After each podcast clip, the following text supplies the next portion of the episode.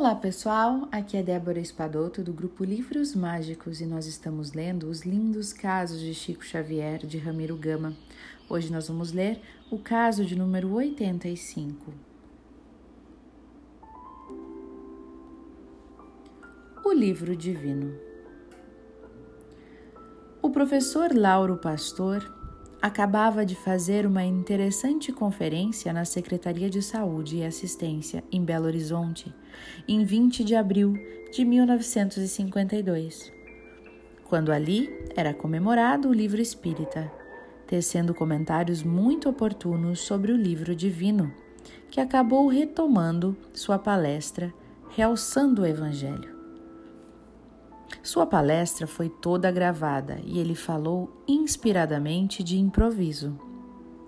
No fim, achando-se presente o Chico Xavier, este, enquanto o professor Lauro falava, recebeu a bela poesia de Castro Alves, que transcrevemos aqui como um presente aos leitores. O livro divino. Gemia a terra humilhada, a noite do cativeiro dominava o mundo inteiro sob o carro da opressão. Com mandíbulas vorazes de loba que se subleva, Roma, encharcada de treva, estendia a escravidão. Entre as águias poderosas jazia Atenas vencida, carpia Cartago a vida, ligada a grilhão cruel. Na Capadócia, na Trácia, na Mauritânia e no Egito, o povo chorava aflito, tragando cicuta e lei. O frio invadira os templos, não mais Eros de olhar brando, nem bela Afrodite amando, nem Apolo encantador. O Olimpo dormira em sombra, cessara a graça de Eleusis, não surgiram outros deuses que não fossem do terror.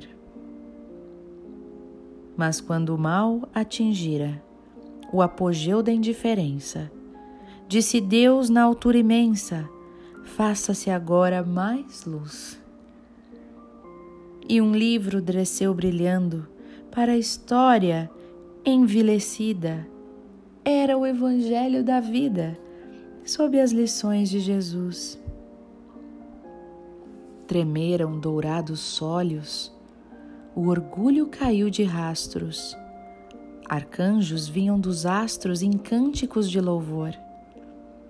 Mas ao invés de vingança, contra o ódio, contra a guerra, o livro pedia à terra bondade, perdão e amor. Começou o novo reino, horizontes infinitos. Descerraram-se aos aflitos, perdidos nos escarcéus. Os fracos e os desditosos, os tristes e os deserdados, contemplaram deslumbrados novos mundos, novos céus. E desde então a humanidade trabalha, cresce por lia, ao clarão do novo dia, por escalar outros sóis. E a mensagem continua em sublimes resplendores, formando renovadores, artistas, santos e heróis.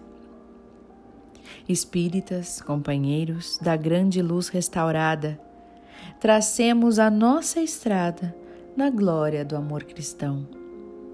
E servindo alegremente, na luta, na dor, na prova, busquemos na Boa Nova o livro da redenção.